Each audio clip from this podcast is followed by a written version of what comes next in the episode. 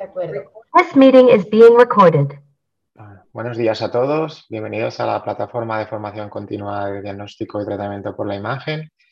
Hoy nos acompañan dos residentes del Hospital Trueta, la doctora Gemma Forcada del Servicio de Radiología, la doctora Liria Muriscott del Servicio de Pediatría. Y hoy nos hablarán de las complicaciones de la neumonía adquirida en la comunidad en pediatría. Cuando quieran.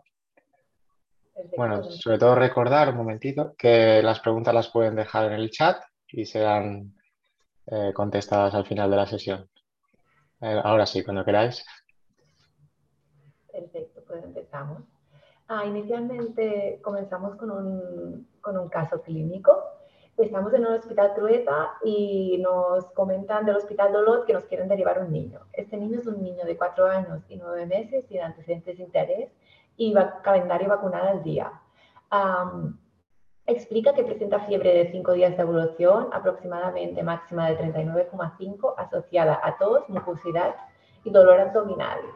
Ah, este niño previamente había consultado en el CAP, ah, en la atención primaria, y le habían orientado como si tuviera un cuadro de otitis y inician tratamiento con Cetraxal Plus y Amoxi a 30 miligramos kilo día. Pero el niño no presenta mejoría. Ah, después, en la exploración aquí en el Hospital Trueta, vemos que el niño tiene tiraje ah, subcostal y presenta una hipofonesis, una hipofonesis y broncofonía izquierda del pulmón izquierdo. Am, después, ah, en urgencias, realizamos complementar las pruebas con ULOT, porque ULOT ya le habían hecho una ecografía y una radiografía de tórax. Hacemos una analítica sanguínea que muestra la leucocitosis elevada de 22.000 con predominio neutrofílico y una PCR de 16. También hacemos un antígeno neumococo en orina que, bueno, más adelante sale negativo. Y también decidimos hacer ah, un- una taracocentesis con una, una bioquímica que nos sale 7.000 eritrocitos, 17.000 leucócitos de predominio linfocítico, ah, con un pH de 7,04, una glucosa muy baja de 0,5, entre otros valores, y el LDH superior a 7.000.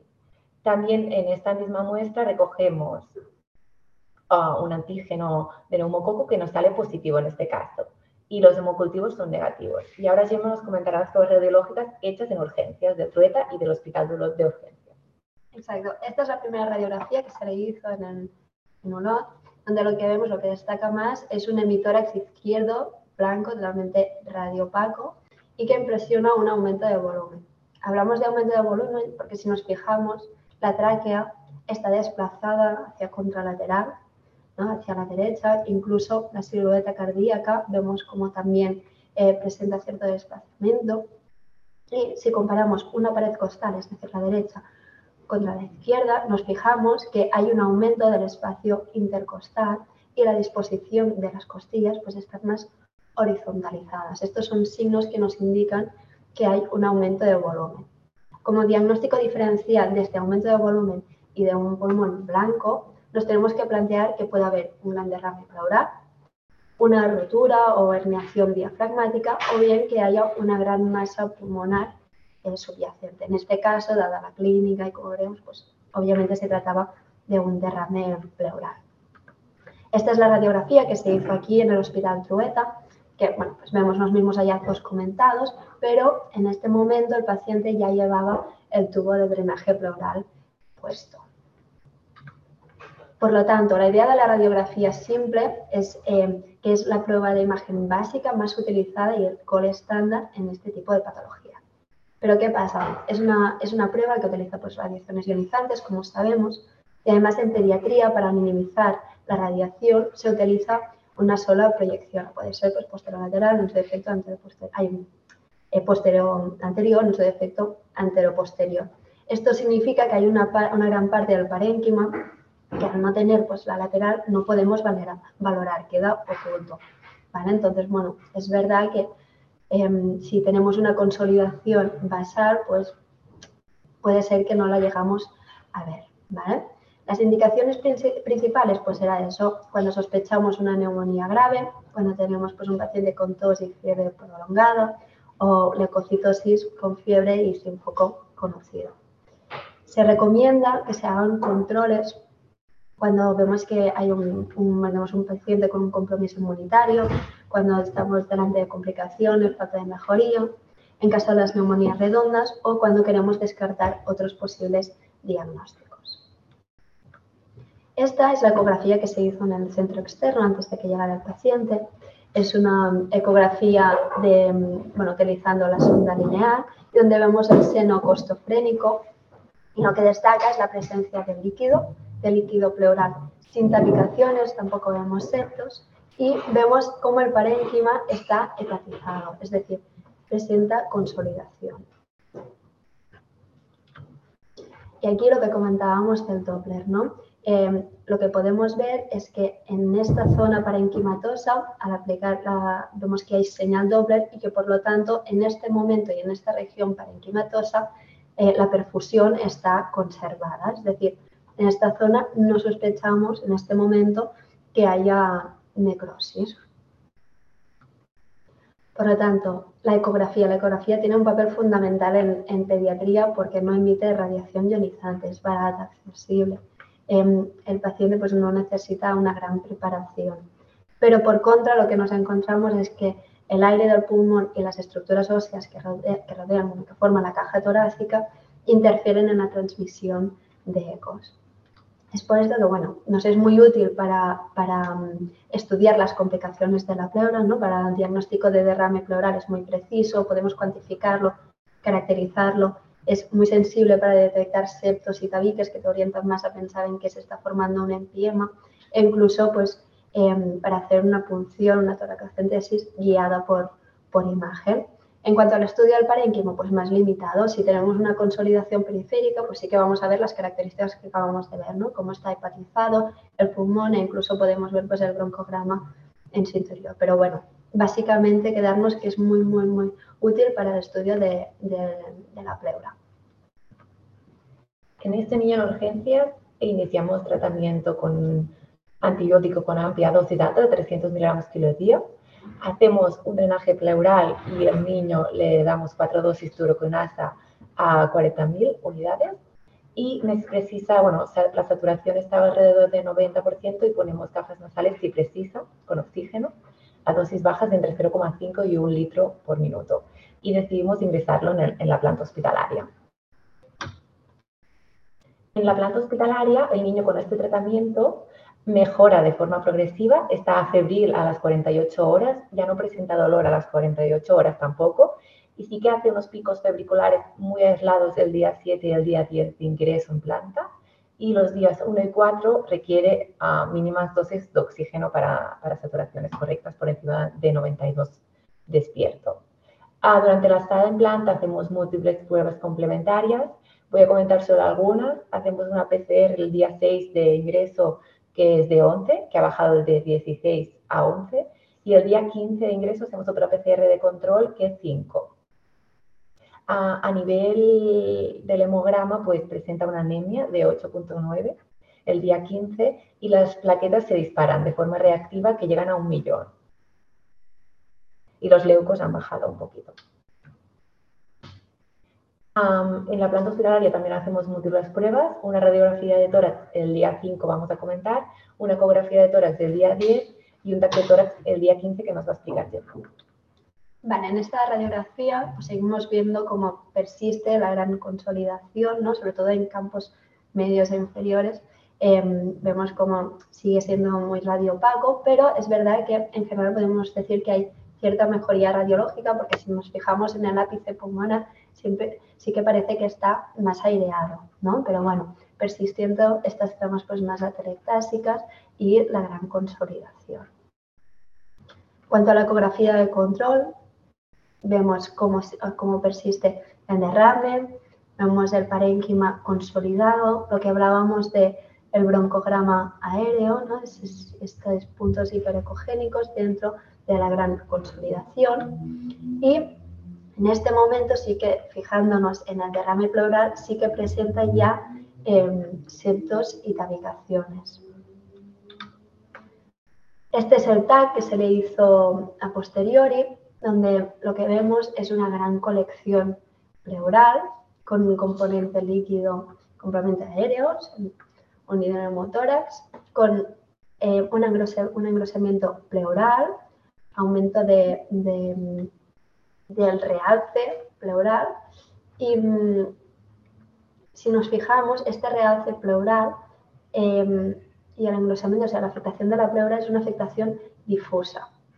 Este es un corte sagital donde pues, volvemos a ver ¿no? cómo esta colección pleural hidroaérea ocupa prácticamente todo el hemitórax izquierdo y dentro de esta em, condensación pulmonar distinguimos una área hipodensa, hipocaptante, que corresponde a, a la zona de necrosis. ¿Vale? Aquí, volviendo a la idea que habíamos comentado con la radiografía del aumento de volumen, si nos fijamos, pues vemos claramente el desplazamiento mediastínico que habíamos hablado y además, em, vemos, comparando esta cúpula diafragmática a la derecha, que está conservada y bien, si nos fijamos en la izquierda, está aplanada e invertida. En este corte axial nos volvemos a fijar en esta zona consolidada con la colección intraparenquimatosa, que en un corte más axial eh, presenta, vemos cómo está comunicada y totalmente abierta a la, colección pleural, indicando pues que em, hay una fístula broncopulmonar em, subyacente, aunque no vemos propiamente el trayecto eh, fistuloso, ¿no? pero claramente está abierta la cavidad pleural. Por lo tanto, el TAC, lo bueno que tiene es que nos da mucha información de cómo está el parenquima pulmonar. ¿no? Podemos hacernos una idea más global de, de cómo está el tórax, pero es a costa de pues, radiación ionizante, necesitamos la colaboración del paciente para que esté quieto, para sacar el máximo rendimiento de la imagen, utilizar contraste endovenoso y por lo tanto se reserva pues, cuando sospechamos pues, de complicaciones y necesitamos realmente esa información, cuando tenemos dudas, dificultades para, para el diagnóstico. A, a, los 15 días vamos a resumir los problemas médicos de este paciente. A, a tener una neumonía necrotizante izquierda por, eh, bueno, por neumococo, un derrame pleural y un, y un neumotórax izquierdo asociado, una trombocitosis reactiva y una anemia. Dado el contexto del paciente y la falta de mejoría, se decide, conjuntamente con cirugía realizar un VAR para limpiar el contenido hidroaéreo de la cavidad pleural. Después ya, hablaremos sobre esta ah, el paciente clínicamente después de lavar cuesta a, a la extubación y se decide ingresar en UCP, inicia un AF y como en el proceso de la extubación se sospecha de una broncoaspiración y se cambia el antibiótico de ampicilina a aumentine. Este niño, durante la estada en la UCI, se hace un hemocultivo que es negativo, unos esperades traqueales y un cultivo del acceso pulmonar realizado en BATS que aún están en curso y se hace una biopsia también aprovechando el BATS del pulmón, que sí que, la anatomía patológica muestra necrosis pulmonar. También se hace una analítica de control, que las plaquetas ya se han normalizado. Hay una anemia que llega hasta 7.9 de hemoglobina y se decide transfusión de Matías y por lo resto de analítica es normal. este niño, bueno, ya hablaremos, pero la verdad es que se la pone como en el otro drenaje sí que se pone fibrinolíticos, en este caso no estaría indicado, ya hablaremos después por qué no está indicado los fibrinolíticos en este caso. Y se le hace una radiografía de tórax a los 18 días. Sí, esta es la radiografía post-BATS que bueno, lo que llama la atención ¿no? es esta colección eh, pleural que habíamos visto, que es básicamente tiene contenido aéreo en este momento, aunque si vemos, pues, tiene un nivel líquido ¿no? en el seno costofrénico. Vemos cómo persiste ¿no? la, la telectasia y, la consolidación pulmonar con algo de aireación en el, en el ápice eh, pulmonar. Es verdad que parece que el mediastino en este momento ya está un poco más centrado, ¿no? Por lo tanto, bueno, no está realmente, o sea, el pulmón no está reexpandido mucho menos, pero va mejorando. Ahora el caso lo tenemos que dejar porque el niño aún se ha ingresado y no puede continuar explicándose la evolución y vamos a explicar un poco de teoría ahora. primero explicar un poco sobre la neumonía adquirida en la, comunidad no complicada y después iniciaremos las complicaciones. Ah, la neumonía adquirida en la comunidad no complicada se presenta entre, bueno, una incidencia de entre 10 y 14 casos cada 100.000 niños año. Ah, la edad más frecuente es en niños menores de 5 años. los virus son los gérmenes más frecuentes en niños menores de, de 4 años y el micoplasma y la clamidia neumonía en niños mayores de 5 años. Pero conjuntamente, grupalmente, la etiología más frecuente es el estreptococo neumoniae. Es cierto que actualmente, gracias a las vacunas de hemófilos y de estreptococo neumoniae, la incidencia bacteriana de la neumonía ha bajado mucho. actualmente, si estamos en atención primaria y sospechamos de una neumonía, la radiografía nos la podemos ahorrar. El diagnóstico de la neumonía realmente es clínico y podemos tratarla directamente. Si tenemos dudas, evidentemente podemos hacer una placa o una eco. En urgencias es cierto que en urgencias del hospital pues se tiende a hacer una, una prueba complementaria como es la radiografía de tórax porque la tenemos en el alcance, o sea, muy disponible. Y si tenemos complicaciones, pues evidentemente sí que, sí que solicitaremos más pruebas complementarias. Ah, ahora hablamos un poco de las neumonías complicadas, adquiridas en la comunidad, que significa que se han adquirido fuera del entorno hospitalario. Es una inflamación que no solo se, limita, en la parénquima pulmonar, sino que excede a áreas vecinas. Ah, la incidencia es baja, de unos 42 casos cada 100.000 niños. Y en ingresados, o sea, de todas las neumonias representa un 1% de solo un 1% de las neumonias se complica. Y dentro de estas complicaciones, la más frecuente es el derrame pleural, que es alrededor de un 40%, de este 1%. Y ciertamente los niños que ingresan, entre el 40 y el 50% de los niños ingresados en planta de pediatría, sí que presentan complicaciones de la neumonía. el germen más frecuente sigue siendo el Streptococcus pneumoniae, segundamente la Staphylococcus aureus y como tercero el Piógenes. como os he hablado, bueno, podemos diferenciar este tipo de complicaciones según la área que afecta. Si afecta área pleural, pues hablaremos de derrame complicado, derrame no complicado y empiema. Si hablamos de parénquima pulmonar, hablaremos de absceso o neumonía necotizante. Después, si hablamos de pleura y parénquima, pues hablaremos de las fístulas y el lomotórax. el derrame pleural se causa por un desequilibrio entre la producción y la reabsorción del líquido pleural Inicialmente hay una, fase de pleuritis ah, seca, después secundariamente a la, infección pues hay un acúmulo de líquido en el espacio pleural y este de forma natural tendría que hacer fibroblástico, fibroblástico, hay fibroblastos y de los fibroblastos crear la fibrina y que este espacio se volverá a reducir. Pero a veces esta, esta forma natural de reabsorción pues tiene sus dificultades. Clínicamente la clínica es muy parecida a, cuando los niños presentan una neumonía, presentan fiebre, taquimia, dolor torácico, expectoración, leucocitosis. Sí que es cierto que hay tal vez un, más incidencias que los niños refieren dolor pleurítico. Y los niños también comentar que el dolor pleurítico lo refieren mucho como dolor abdominal. A nivel de diagnóstico, pues también haremos una analítica con una PCR, un LDH, unos iones, también cursar hemocultivo, siempre que es posible. Y según el caso, pues en este caso sí que al menos ah, solicitaremos una radiografía de tórax. En función de la radiografía de tórax, y si solicitamos ecos, decidiremos si hacer toracocentesis. Y si hacemos toracocentesis, siempre, si es posible, pues cultivos, antígenos y, y bioquímica. Y si sospechamos que hay una posible tuberculosis, pues también una prueba de tuberculina actualmente en el derrame pleural, si hay suficientemente líquido, ah, que solo necesitamos unos centímetros cúbicos, sí que está indicada la teracocentesis diagnóstica, que básicamente es para afiliar el agente etiológico, pero además, ah, gracias a la bioquímica, nos ayuda a distinguir de los derrames complicados de los no complicados. Uh, nuestros signos guías y el más importante será el pH y secundariamente la glucosa y como tercero el LDH. También, como he dicho, nos podemos olvidar de los cultivos.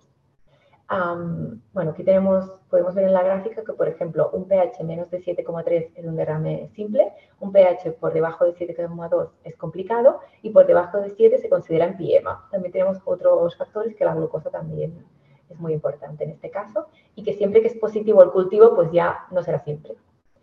Comentar que si hemos iniciado en este niño previamente antibióticos orales, pues la bioquímica no se altera, a diferencia de los cultivos que sí, pero la bioquímica es, nos es útil igual. como he dicho, bueno, pues el pH es el, de bueno, el parámetro de mayor precisión diagnóstica. de los líquidos que extraemos, el 95% son exedados, que aquí tenemos la tabla de LINS. Y eso, que nos guiemos bastante por el pH. Y si es menos como, bueno, como comentar. el tratamiento.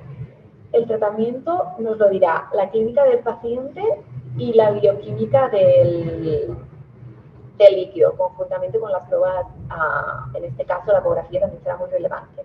Por ejemplo, si tenemos un paciente que presenta un gramo muy pequeño, menos de 10 mililitros, y está bien clínicamente, pues antibióticos.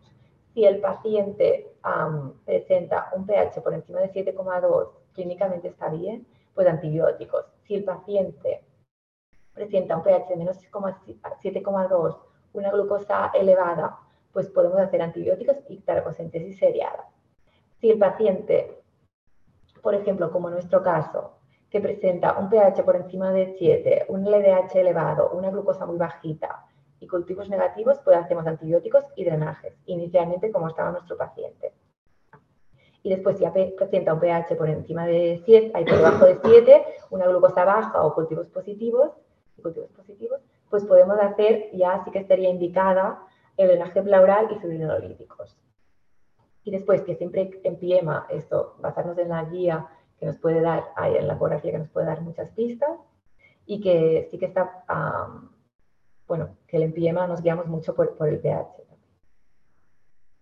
Y que es muy importante si, si sospechamos de empiema, pues drenaje pleural y tenemos diferentes técnicas podemos hacer la batch, o sea, está indicada, por ejemplo, si un paciente decimos, vale, pensamos que es un empiema, ponemos un drenaje pleural, ponemos fibrinolíticos durante tres días, que a dosis normales, a dos, bueno, en total seis dosis cada 12 horas durante tres días. Y a los siete días el paciente no mejorado, pues ya nos planteamos una batch. O si el paciente clínicamente está inestable, también nos planteamos una batch. O si hay una, una fístula broncopulmonar, también nos planteamos una batch. Aquí tenemos un esquema que es bastante interactivo sobre cómo realizar, cómo decidir las pruebas, pero como veis hay diferentes protocolos. El tratamiento antibiótico, ah, si sospechamos que es la etiología es típica, que es un neumococo, si hay un derrame pleural, iniciaremos el tratamiento con AMPI de dosis altas. Si no hay derrame pleural, AMPI a dosis bajas. Y si sospechamos que que la teología será diferente a un neumococo y es una neumonía complicada, hacemos un tratamiento empírico de cefota, de cefota únicamente o como segunda opción amoxiclav. Hay casos especiales, por ejemplo, en los niños más pequeños de tres meses, iniciaremos un tratamiento con AMPI cefota. Entre los niños de tres y seis meses haremos tratamiento con amoxiclav. En niños no vacunados de hemofilos influenciaremos directamente tratamiento con amoxiclav. Si sospechamos de un MARSA, pues haremos tratamiento que cubra el MARSA. Ah, si sospechamos de una neumonía aspirativa, haremos la moxiclav. Si sospechamos de un acceso, haremos la cefota. Y si el paciente tiene alergia, pues valoraremos otras opciones. Ahora explicaré otra de las posibles complicaciones que es poco frecuente en pediatría. Es la neumonía necrotizante. Es la pérdida de temperatura normal del parénquima pulmonar que tiende a canonarse y hay una disminución de la captación del contraste en TAC. Existen, bueno, en una neumonía no cotizante existen múltiples focos de cavidades muy pequeñas, con paredes muy finas y sin niveles hidroaéreos, que esto nos ayuda a distinguirlo del acceso pulmonar. Ah, esta patología aumenta el riesgo de fístula broncopulmonar y en consecuencia de neumotórax. Ah, la gangrena ya es la, complicación de la neumonía necrotizante, porque hay una obstrucción bronquial y de los vasos de circulación y que tiende a la iconofección. Y es, es, cierto que en adultos el pronóstico de neumonía necrotizante es muy malo, pero en pediatría podemos tener una evolución favorable con una, una actitud expectante con antibióticos y la.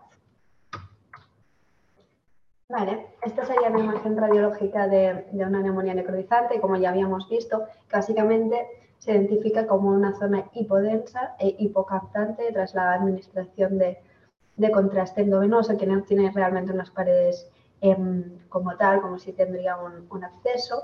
Y en esta imagen, para distinguirlo de, lo que es colección pleural, si nos fijamos, el contenido de la colección es homogéneo. En cambio, en, cambio, la zona de la neumonía necrotizante vemos pequeños focos hiperdensos que corresponden a parénquima eh, pulmonar residual y esto nos permite un poco diferenciarlo.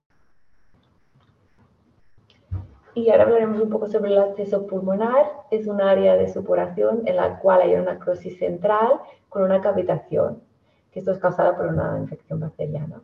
El contenido puede ser hidroaéreo y generalmente, bueno, es único de 2 centímetros y se presenta en el lóbulo superior izquierda, derecho como curiosidad, que es lo más típico.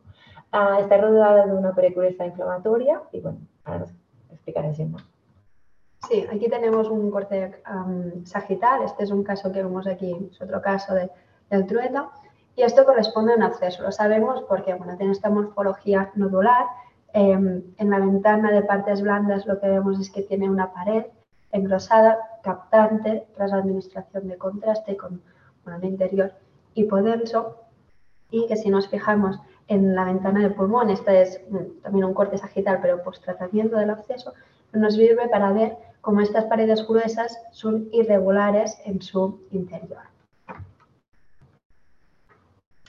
La etiología más frecuente del absceso pulmonar y la neumonía necrotizante es igual del Staphylococcus aureus, igual que el Staphylococcus pneumoniae. La incidencia es la misma, muy parecida. Actualmente parece que la Streptococcus pneumoniae va un poco por encima.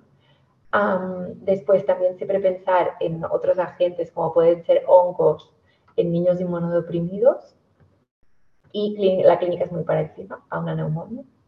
Aquí en la comunidad sin complicaciones sí que es típico, clásico decir que es típico un soplo cavitario y las pruebas complementarias serán las mismas, excepto que tenemos que tener un especial interés en los cultivos y la PCR bacteriana y el hemocultivo, ya que es verdad que en menos del 50% salen positivos, pero en estos casos complicados, pues suele ser más frecuente ver positivos y tener la etiología del caso. Ahora hablaremos un poco sobre la fístula broncopulmonar y el neumocele. Um, un empiema con una neumonía necrotizante o un absceso pleural, recordar que no se puede, o sea, que sí que está indicada hacer un BAT, incluso si necesitamos otra técnica, una desorquestación, pero no están indicados los pluronolíticos, ya que hay mucho riesgo de causar una fístula broncopulmonar. Y lo, la neumonía necrotizante se, se, asocia con frecuencia en el neumocele, ya que se, repla, se re, reemplaza el segmento necrótico por una cavidad estéril y se puede rellenar de aire. Y uh, por último, que el segmento necrótico adyacente a la pared pleural de las neumonías necróticas, pues también hace mucho riesgo por, por, por rotura, bueno, si están al lado de la pleura visceral, pues por rotura se puede crear una fístula y en consecuencia también un neumotórax. Vale, en cuanto a la imagen, la fístula broncopleural, pues podemos ver propiamente el trayecto fistuloso, ¿no? la comunicación del árbol bronquial con el espacio pleural, como vemos en esta imagen, o ver signos indirectos, ¿no? como serían neumotórax, el hidroneumotórax y sobre todo pues, si tenemos una patología infecciosa pues, subyacente, uh, bueno, contigua a, a la pleura. Cuando neumatocele, pues es el que hemos comentado, ¿no? Esa cavidad eh, con contenido aéreo, con una, con una, pared muy finita, que bueno, eh, esta puede quedar así residual y como una cicatriz o a veces pueden sobreinfectarse. Como conclusiones, el diagnóstico de la neumonía es clínico, la complicación más frecuente es el derrame pleural, el pH es el parámetro de más precisión diagnóstica de la bioquímica del derrame pleural. Actualmente está indicada la terapocíntesis diagnóstica para encontrar el agente etiológico y diferenciar el tipo de derrame. Y el agente más frecuente en todas las edades es el streptococcus pneumoniae. Y a nivel radiológico, pues tener claro que la prueba gol estándar es la radiografía, que la ecografía nos aportará mucha información en cuanto a las complicaciones pleurales y que el TAC sí que es la prueba de elección para el estudio de las complicaciones parenquimatosas. Por último, también recordar que siempre tenemos que diferenciar si realmente es una complicación o el niño presentaba una etiología de base, o sea, podía haber tenido una tuberculosis previa o antecedentes. Como curiosidades, explicaré que hay, bueno, actualmente hay algunos artículos que hablan que los corticoides ayudan a disminuir los derrames complicados. Se pueden usar de forma endovenosa durante 48 horas cuando presentamos un derrame simple, que eso quiere decir que el paciente clínicamente está estable, que el pH de la bioquímica pleural es por encima de 7,2 y que el cultivo es negativo del líquido. Y que se tiene que ingresar, si se decide hacer corticoterapia, se decide ingresar y estar 48 horas de observación ingresado después de la retirada de los cortis, porque se ha visto que puede, bueno, hay, hay algunos casos que empeoran después, pero sí que se ha demostrado aunque no se usa mucho, que, que disminuyen el riesgo de, pasar de derrame simple a derrame complicado. Y muchas gracias. Aquí tenemos la bibliografía.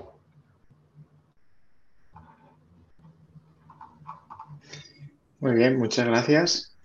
Em, si alguien quiere dejar alguna pregunta en el chat, lo leeremos. Mientras tanto, no hay ninguna pregunta. Eh, si quiere, Vicky, comentar un poco algo de la sesión. Bueno, ah, primero de todo felicitaros, daros la, enhorabuena a las dos. La verdad es que es una revisión muy exhaustiva y, muy clara del manejo de la neumonía adquirida. La verdad es que a todos nos va muy bien este, este recordatorio. Y bueno, yo solo añadir un poco lo que ya hemos comentado, ¿no? Y, de hecho, la sesión del martes que, que, hizo el doctor Lucaya ya, ya lo pregunté, porque ah, viendo que el papel de la ecografía mm, pudiera ser tan, ah, tan útil, ¿no? Especialmente para diferenciar o, diagnosticar precozmente la necrosis, el componente de, necrotización del parénquima, ah, yo siempre he tenido un poco la, ah, la inquietud, y porque no me dedico al tórax, porque si no ya lo habría hecho, pero ah, de, utilizar más ecocontraste. No sé si habéis leído algo de esto, porque para valorar la perfusión de parénquima, qué mejor y menos agresivo para un niño, ¿no? que, hacer una ecografía con contraste si, si, el Doppler se nos queda justo, que puede ser, pues como habéis comentado, porque tengamos pues, interposiciones de, estructuras óseas, porque estamos valorando el parénquima parcialmente, porque el niño no colabora. Entonces, quizá tener una herramienta ah, todavía más fiable, más sensible para, para detectar la alteración de la perfusión de parénquima y anticiparnos a, detectar una posible necrosis que luego nos llevará al resto de complicaciones. No, sé si habéis leído algo de esto. No, yo la verdad que, que no he leído pero mm, sobre esto del contraste ecográfico, pero realmente es lo que dices, o sea, podría ser muy, muy útil, ¿no? Por toda la información que nos aporte, que es utilizar ese, ese contraste, pues no es, eh, bueno, es inocuo, ¿no? Y con ecografía que que es tan accesible, realmente seguro que nos aportaría nos aportaría mucha, mucha información. Pero la verdad que es que no, no, he leído nada en concreto sobre este tema. Bueno, yo pienso que esto es, es tener la inquietud de, de querer hacerlo y empezar a, a, probarlo. La mayoría de estos niños vendrán con vía endovenosa, ni siquiera tendremos que, que, que hacer la punción en la sala porque estarán ingresados. Y, y hacer pues una curva de aprendizaje y quizá podamos aportar muchísimos más datos que a los clínicos les puedan ayudar a tener una valoración pronóstica. O sea que yo desde mi punto de vista animo a, que, lo hagamos, ¿no?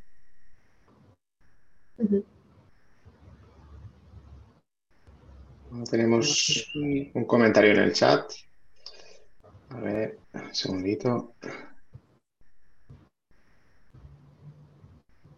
Bueno, Carlos Alexandre os felicita por la sesión. Dice muy amena la charla con una visión panorámica de las complicaciones y su tratamiento, los casos muy ilustrativos de todo ello. Dice que felicidades y muchas gracias. Bueno, si queréis, pasamos la voz al doctor Víctor Pineda para concluir la sesión. Muy bien, muchas gracias Diego y muchas gracias Vicky por tus aportaciones y sobre todo felicitar a Gemma y Lidia ¿no? por esta fantástica presentación. Han hecho una revisión exhaustiva a partir de un caso muy interesante ¿no?